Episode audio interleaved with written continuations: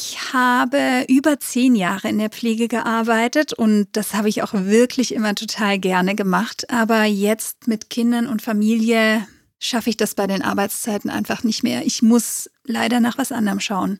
Das sagt Lena, 34, Mama von zwei Kindern. Sie war vor ihrer Elternzeit Pflegekraft in einer alten Pflegeeinrichtung und sie möchte, stand jetzt, nach der Elternzeit nicht mehr in ihren Beruf zurückkehren. Das ist schade, denn wir alle wissen, Personal wird in der Pflege dringend gebraucht. Und damit sind wir auch schon mittendrin in unserem heutigen Thema. Wir schauen uns an, was Unternehmer und Unternehmerinnen in der Pflegebranche machen können, um Pflegekräfte wie Lena zu halten, ja, und auch neues Personal zu gewinnen. Wie kann das Arbeiten in der Pflege attraktiver gestaltet werden? Dazu gibt's heute spannende Impulse und Best Practices. Ich bin Ralf Potzus. Schön, dass Sie mit dabei sind.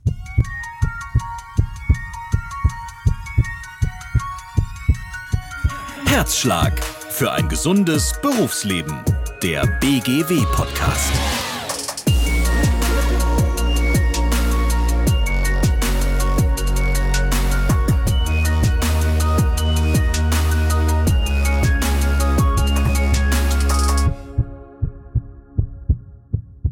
Spreche heute mit Elke Ahlhoff. Sie ist Geschäftsführerin der Arbeit Gestalten Beratungsgesellschaft MBH. Außerdem ist Patricia Drube mit dabei. Sie ist Referentin für Langzeitpflege beim Deutschen Berufsverband für Pflegeberufe Nordwest e.V. Und ich freue mich auf Mira Mani. Sie ist Geschäftsführerin der Mani Häusliche Pflege. Herzlich willkommen. Schön, dass Sie alle mit dabei sind. Hallo. Hallo.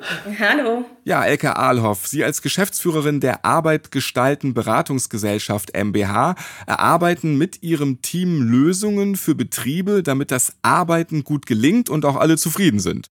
Wie wichtig ist eine gute Gestaltung der Arbeitszeiten Ihrer Meinung nach für eine erfolgreiche Personalbindung? Das kann man sich leicht vorstellen, dass in einem Betrieb, in dem im Schicht gearbeitet wird, also in einer Pflegeeinrichtung für die Beschäftigten, eine gute Arbeitszeitplanung das A und O ist.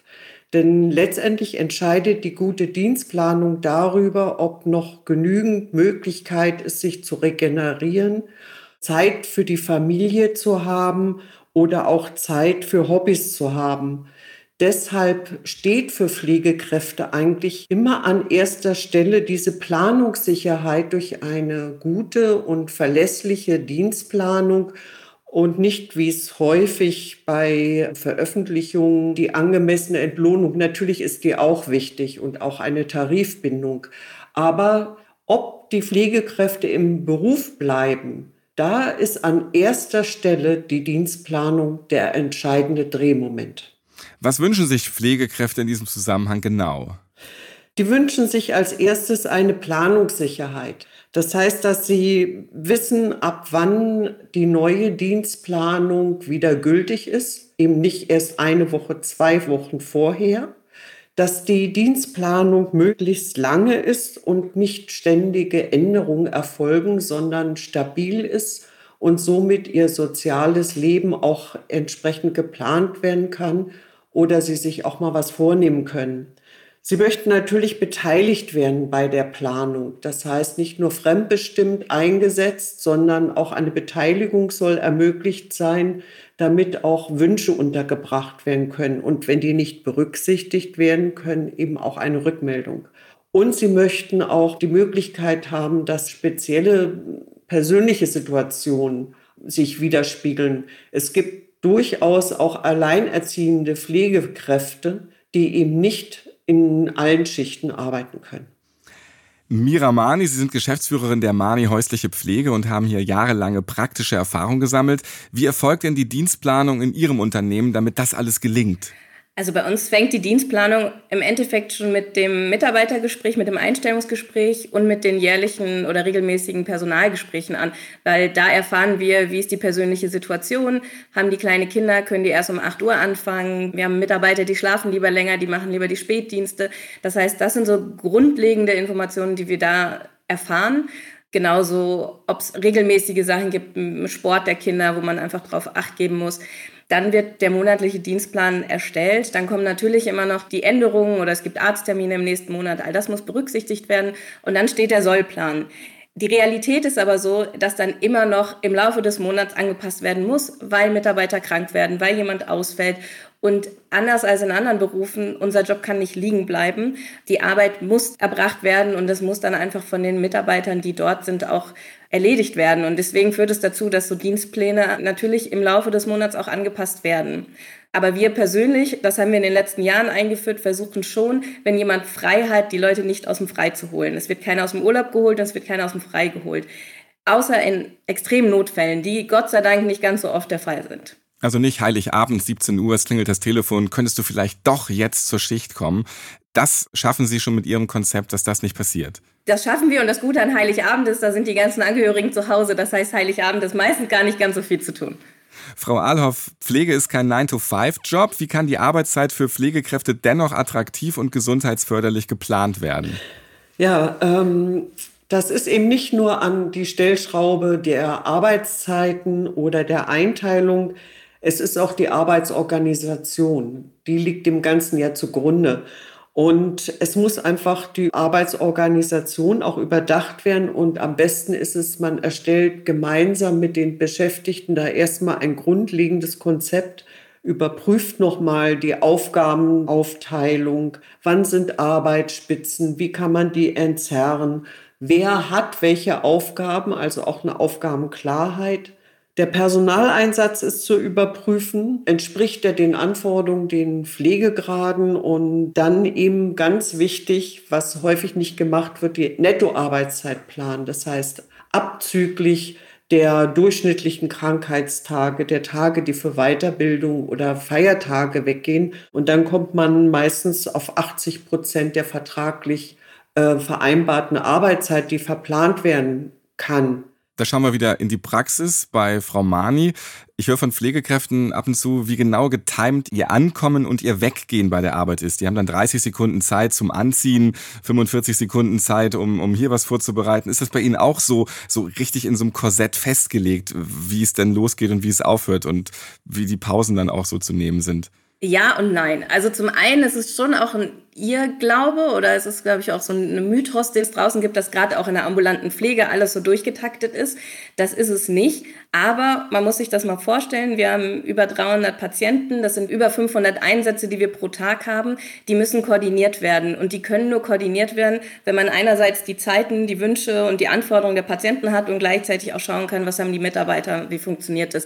Dadurch hat man Vorgaben. Und für manche Leistungen braucht man weniger Zeit und für manche mehr. Es ist aber nicht so, dass die Mitarbeiter das in der Zeit erledigen müssen, sondern die Mitarbeiter laufen ganz normal und erbringen die Pflege so, wie es funktioniert. Und dann schaut man, dass es im Schnitt halt passt. Und wenn man merkt, bei einem Patienten braucht man länger Zeit, dann wird dort ähm, justiert und angepasst, dass die Zeiten erhöht werden. Es ist halt einfach eine Planungsgrundlage und die funktioniert nicht anders. Das ist ähnlich wie wenn ich in meinem Bürojob bin. Ich, wenn ich morgens komme, überlege ich mir auch, was ich alles schaffen muss. Und wenn ich weiß, ich möchte heute um 16 Uhr gehen, dann muss ich zusehen, dass ich die Sachen einfach vorher schaffe. Das sind Sachen, die wir vielleicht intern machen, aber um einfach die Dienstleistung nach außen zu machen, das ist reine Logistik, wird das geplant. Das ist ein ganz schöner Organisationsaufwand. Und wie bewerkstelle ich als Unternehmerin oder Unternehmer das nun? Frau Ahlhoff, haben Sie da Ideen? Ja, da bin ich vorhin schon kurz drauf eingegangen. Das ist die Erarbeitung wirklich gemeinsam mit den Beschäftigten. Ich glaube nicht, dass allein ein Leitungsteam äh, die Dienstplanung hinbekommt, die die Beschäftigten gerne haben möchten. Da muss man schon alle mitnehmen. Und das ist, wenn man grundlegend was ändern möchte, zunächst erstmal sehr viel Arbeit indem man gemeinsam, wie gesagt, die Arbeitsplanung überprüft, die Einsätze überprüft und auch guckt, wer welche Aufgaben wahrnimmt und dann danach die Dienstplanung eben strickt oder aufstellt. Aber wenn das diese grundlegende Arbeit, die sehr intensiv ist, einmal gemacht ist, dann sind die Überprüfungen eigentlich kürzer. Und man kann dann auch bei der ähm, Gefährdungsbeurteilung viel eher und viel schneller dann nochmal gucken, ob die Grundsätze zur gesundheitsförderlichen Schichtplanung, ob die eingehalten werden. Es hat Vorteile, einmal richtig viel Arbeit zu investieren und vor allem auch ein Ausfallmanagement zu finden, das alle unterstützen. Die Arbeitszeitgestaltung ist ein wichtiger organisatorischer Aspekt. Führungskräfte in Pflegebetrieben können die Zufriedenheit ihrer Mitarbeiter darüber hinaus aber auch durch ihr eigenes Verhalten fördern. Dann hören wir jetzt mal Patricia Drube. Sie ist Referentin für Langzeitpflege beim Deutschen Berufsverband für Pflegeberufe Nordwest e.V. Was sind Ihre Erkenntnisse aus der Mitgliederberatung im Berufsverband für Pflegeberufe und was braucht es für ein zufriedenes Arbeiten in der Pflege? Als Pflegefachperson möchte ich das anwenden und umsetzen, was ich gelernt habe in meinem Berufsalltag. Ich möchte ermitteln, was braucht die pflegebedürftige Person, um sich wertgeschätzt zu fühlen, um Lebensqualität zu haben und auch um die Fähigkeiten so weit wie möglich zu erhalten, um so selbstbestimmt wie möglich zu leben. Und dann möchte ich das mit meinem Fachwissen und auf der Grundlage meiner Erkenntnisse mit dem Team und den Pflegebedürftigen zusammen umsetzen. Was ich nicht möchte, ist gegen mein Berufsverständnis arbeiten und ich möchte mich nicht treiben lassen von ökonomischem Druck und von bürokratischen Vorgaben. Ich kann das nur so unterstützen. Das ist nämlich das, was äh, Pflegekräfte in Workshops oder bei Befragungen häufig äußern dass sie das Gefühl haben, dem ökonomischen Druck wird alles unterworfen in der Pflege. Wie ist da Ihre Erfahrung, Frau Mani? Ich glaube, es ist ein Balanceakt. Also gerade wir als Arbeitgeber stehen genau dazwischen. Wir haben die, die Kostenträger, die Kassen, die gewisse Anforderungen haben, sowohl an die Dokumentation als auch an die Finanzierung. Gleichzeitig haben wir die Mitarbeiter, die natürlich wenn sie sich aussuchen könnten, bestimmt auch anders arbeiten würden, mehr den Fokus nur auf die Patienten legen. Und wir sind aber verpflichtet, dass wir schauen, dass es den Mitarbeitern gut geht, aber auch den Patienten und dass die Kassen zufrieden sind. Und wir natürlich auch. Deswegen, ich glaube nicht, also zumindest kann ich für unser Unternehmen sprechen, dass nicht der ökonomische Druck bei uns im Vordergrund steht, aber wir sind in einem ökonomischen System. Also es ist, es ist eine soziale Marktwirtschaft. Frau Drube, dann die Frage auch an Sie. Was wünschen sich Beschäftigte in der Pflege von ihren Führungskräften? Ja, sie wünschen sich von ihren Führungskräften, dass sie hinter ihnen als Mitarbeiter stehen. Sie wünschen sich auch, dass die Führungskräfte ihnen was zutrauen, dass sie auch Vertrauen in ihre Fachlichkeit haben und auch in ihre Identifikation mit dem Pflegebetrieb, in dem sie arbeiten. Aber sie wünschen sich eben auch Führungskräfte, die sich einerseits selber nicht zu schade sind, auch mal mit anzupacken. Also eben äh, Personen, bei denen sie das Gefühl haben, die wissen auch, wie unser Alltag läuft. Gleichzeitig wünschen sie sich aber auch keine Führungskräfte, die ihren Führungsaufgaben nicht mehr nachkommen können, weil sie quasi darin versacken, immer die Personallücken aufzufüllen und eigentlich quasi nur noch selber pflegen und, und damit ihre Führungsaufgaben nicht mehr mehr wahrnehmen können. Welche Folgen kann das dann haben, wenn das passiert und auch wenn das Verhalten einer Führungskraft dem nicht entspricht? Die Mitarbeitenden werden öfter krank, ihnen fehlt es an Identifikation mit dem Betrieb und sie werden eben insgesamt einfach unzufriedener in ihrer Arbeit. Ich sehe das ganz ähnlich zu dem, was Frau Drube sagt. Also ich glaube, die, die Aufgaben der Führungskräfte sind essentiell. Ich glaube aber, da krankt das System auch so ein bisschen, weil die Anforderungen, die von außen wirklich auf eine Pflegedienstleitung gelegt werden, sind horrend und ich kenne kein anderes Unternehmen, wo das von einer Person oder von einem Führungsteam verlangt wird. Und das ist etwas, was wir auch versuchen, das auf mehrere Schultern zu verteilen. Wir haben viele Verwaltungskräfte, die die PDLs unterstützen, also die Pflegedienstleitungen. Und ich finde auch das Thema Führung, also ein Führungskräftetraining ist wichtig. Auch zu wissen, wie kommuniziere ich mit Mitarbeitern, wie führe ich ein Team, wie delegiere ich, was kontrolliere ich. Und das lernen die nicht. Also es gibt die Pflegedienstleitungsausbildung, die beinhaltet das gar nicht. Und das finde ich tatsächlich gefährlich, weil da entsteht ein großer Druck auf die Führungspersonen. Und ohne die Führungskräfte können wir überhaupt nicht weiter irgendwie die, die Pflege auch gesund und qualitativ erbringen, weil sie natürlich auch kontrolliert werden muss. Eine besondere Herausforderung ist das Zusammenspiel von festangestellten Pflegefachkräften und Leiharbeitnehmern und Leiharbeitnehmerinnen in einem Team. Worin besteht die Herausforderung und wie schafft man hier eine gute Balance? Die Herausforderung ist, dass kein hierarchisches Denken oder keine Konkurrenz entsteht. Häufig ist es so, dass festangestellte Mitarbeitende den Eindruck haben, dass die Leiharbeiterinnen und Leiharbeiter alle Privilegien haben. Die verdienen mehr Geld, die müssen weniger Verantwortung übernehmen, haben vielleicht noch die besten Parkplätze und können zu ihren Wunschzeiten arbeiten.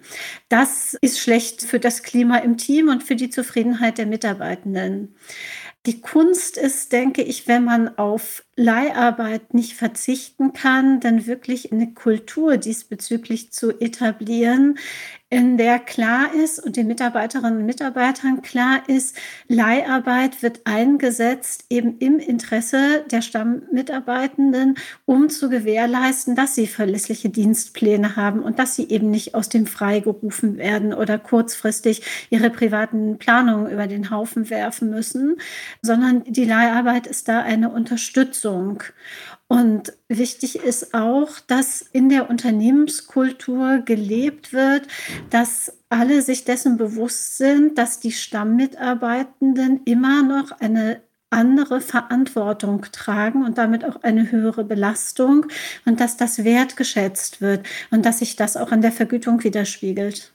Frau Mani, was ist Ihnen im Umgang mit Ihren Mitarbeitern und Mitarbeiterinnen wichtig? Wie schaffen Sie es kunstvoll, um den Begriff von Frau Drube zu übernehmen, dass das Miteinander so gut gelingt und alle zufrieden sind? Also was uns wichtig ist, ist, dass der Mitarbeiter ein Mensch ist und dass wir den auch als Individuum sehen. Das ist natürlich ab einer gewissen Größe schwierig. Denn wir können jetzt nicht alle Familiengeschichten von den Mitarbeitern kennen, aber dass wir merken, verändert sich was, wie ist die Stimmungslage, gibt es Probleme, weil natürlich die privaten Probleme auch immer mit in den Job getragen werden. Und für uns ist auch wichtig, dass wir als Team wirklich als Menschen zählen. Und bei der Arbeit macht es schon natürlich einen Unterschied, welche Berufsqualifikation ich auch mitbringe. Und das ist uns wichtig. Wir sind ein Familienunternehmen. Meine Eltern haben von Tag eins wirklich auch eingeführt, dass wir eine offene Kultur haben und eine Gesprächskultur. Und diese Gesprächskultur versuchen wir auch mit den Mitarbeitern zu leben. Und wir feiern gemeinsam viel. Die Mitarbeiter haben Stammtische. Und ich glaube, das sind alles so Sachen, die auch helfen, dass die Mitarbeiter sich wohlfühlen. Können Ihre Mitarbeiter auch selbst mitgestalten? Also können die auch mal sagen, ich möchte gerne, ich hätte gerne, ich würde gerne? Ja, bei uns steht die Tür offen und wir haben regelmäßige Personalgespräche, wo genau ähm, solche Sachen auch erfragt werden, was man sich wünscht, was verändert werden kann. Wir haben aber auch seit drei Jahren ein betriebliches Gesundheitsmanagement, was von einem externen Partner begleitet wird, wo es moderierte Arbeitssituationserfassung gibt, wo die Mitarbeiter ohne uns auch ganz gezielt sagen können, was läuft gut, was läuft nicht gut. Und das ist etwas, ja, die bringen die Ideen mit ein, die wissen aber auch, dass wir nicht alle Ideen sofort umsetzen können. Manche werden geparkt und manche müssen auch wirklich reifen, aber da sind viele Ideen, die gut sind. Und ich glaube, was uns auch wichtig ist, ist, dass man weg von dieser Mecker-Tendenz, die es ja in der Pflege doch sehr oft gibt, wegkommt und sagt, wenn man was verändern will und wenn etwas nicht gut läuft, dann muss man das hier vor Ort aktiv mitgestalten und verändern. Weil wenn ich frustriert das Handtuch werfe und gehe, ich nehme die Probleme mit. Und das sind Sachen, die kommunizieren wir auch und das läuft ganz gut. Die wirksamste Methode, neue Mitarbeiter für ein Unternehmen zu gewinnen, ist Mund-zu-Mund-Propaganda. Deshalb trägt all das, was wir eben besprochen haben, auch zur Personalgewinnung bei. Zufriedene Mitarbeiter sind die beste Werbung. Wenn andere mitbekommen, hey, der ist gut gelaunt, der hat Spaß an seinem Job, der geht da gerne hin, dann möchte man da vielleicht auch arbeiten. Miramani, was tun Sie, um Personal für Ihr Unternehmen zu gewinnen? Ja, zum einen ist uns auch die Mund-zu-Mund-Propaganda wichtig, dass die Mitarbeiter sich wohlfühlen, dass wir eine gute Unternehmenskultur haben und wir haben auch ein Bonussystem, dass wenn Mitarbeiter andere Mitarbeiter, neue Mitarbeiter werben, können sie davon profitieren passieren. Was wir aber auch haben, ist, dass wir seit Jahren auch ausbilden und in dem Zuge auch hier vor Ort auf allen Berufsmessen sind, Ausbildungsmessen, wo ich dann tatsächlich immer wieder feststelle, dass es sehr, sehr wenig Pflegeunternehmen sind, die dort vor Ort sich präsentieren. Es ist doch meistens die Industrie oder das Handwerk. Wir haben aber auch vor kurzem ein Pflegenetzwerk hier vor Ort gegründet mit allen Trägern aus der Region, damit wir einfach gemeinsam die Region, aber auch den Pflegeberuf voranbringen können und das Image verbessern. Aber all das deckt den, äh, den Bedarf nicht. Also wir holen seit neun Jahren ähm, auch ganz bewusst Fachkräfte aus dem Ausland zu uns. Wie werden denn Mitarbeiter aus dem Ausland angeworben? Wie bekommen Sie da Fachkräfte? Und welche Erfahrungen haben Sie da gesammelt? Also wir haben uns ganz bewusst damals, das war 2011, in Südeuropa umgeschaut und geschaut, welche Länder haben Fachkräfte, die dort keinen Job finden und die auch relativ einfach nach Deutschland kommen können. Das heißt, es gibt natürlich in der Pflege einen Anerkennungsprozess, der relativ viel Zeit auch mit in Anspruch nimmt. Aber was auch wichtig ist, und das ist ähnlich zu dem, was Frau Drube vorhin bei den Leiharbeitern gesagt hat, man muss das Team mit ins Boot holen und auch ganz klar sagen, es geht nicht darum, dass irgendjemand ersetzt wird oder dass günstige Arbeitskräfte geholt werden, sondern es sind neue Teammitglieder, die einfach dabei unterstützen, dass die persönliche Arbeitsbelastung geringer wird, weil wir haben einen Mangel an Pflegefachkräften, um das gemeinsam dann auch zu stemmen. Natürlich ist es immer eine Herausforderung, wenn man eine neue Kultur mit reinbringt. Also das, da rede ich jetzt von nationalen Kulturen, aber die sind ja auch ein anderes Arbeiten oft gewöhnt. Das heißt, hier ist es wichtig, sowohl gewisse kulturelle Werte aus dem Umfeld dann beizubringen, aber auch äh, die Unternehmenskultur preiszugeben und zu schauen, okay, passt es rein. Es ist viel Arbeit, es ist aber trotz allem ein guter Weg, um das Team zu entlasten und das Team zu erweitern. Was ich auch wahrnehme, ist, wenn ich mit ambulanten Pflegediensten spreche, es gibt einfach welche, die erzählen mir, wir haben noch nie eine Stellenanzeige geschaltet. Also uns laufen die Mitarbeiter oder die Bewerbungen zu. Und dann gibt es diejenigen, die quasi wöchentlich Probleme haben, ihr Mindestpersonal überhaupt irgendwie zu haben und wo schon wieder Mitarbeiter weggelaufen sind oder gleich in Scharen. Meistens ist es ja dann auch so irgendwie, wenn einer geht, dann gehen gleich wieder ein paar andere mit. Und das macht mir eben auch ganz deutlich, dass es wirklich so viel abhängt von der Geschäftsleitung, von den Führungspersonen und auch von der Überzeugung, mit der dort gearbeitet wird. Und ich glaube eben auch, also ich nehme diesen ökonomischen Druck natürlich auch wahr. Und das ist eben, das ist unser System, dass eben auch äh, Pflegedienstleitungen immer in so einem Sandwich sind zwischen den ökonomischen Anforderungen und dem Versorgungsauftrag und auch dem, was, was Pflege bedeutet und was Mitarbeitende wollen.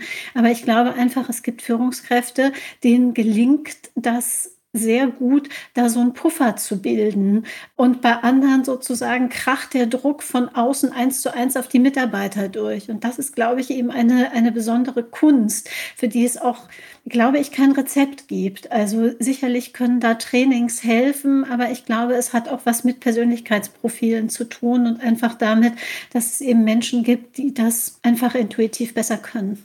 Eine gute Führungskraft sollte ein Airbag für die Mitarbeiter sein, dann funktioniert es besser fürs Team. Und die Geschäftsführung sollte ein Airbag für die Führungskräfte sein. Was kann ich als Unternehmerin oder Unternehmer in der Pflegebranche tun, um Personal zu gewinnen und zu binden? Dazu gab es heute ein paar Tipps. Zufriedene Mitarbeiter und Mitarbeiterinnen sind der Schlüssel zum Erfolg. Und das lässt sich zum Beispiel durch eine gute Dienstplanung und wertschätzendes Führen erreichen. Welche Erfahrung haben Sie bei sich im Unternehmen damit gemacht? Wir freuen uns auf Ihr Feedback dazu und auch über weitere inspirierende Tipps aus Ihrem Pflegealltag. Schreiben Sie uns gerne über unsere Website www.bgw-online.de slash podcast. Ich hoffe, Sie sind auch in der nächsten Folge wieder mit dabei. Bis dahin bleiben Sie gesund.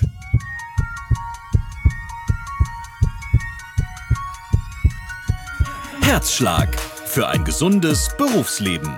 Der BGW-Podcast.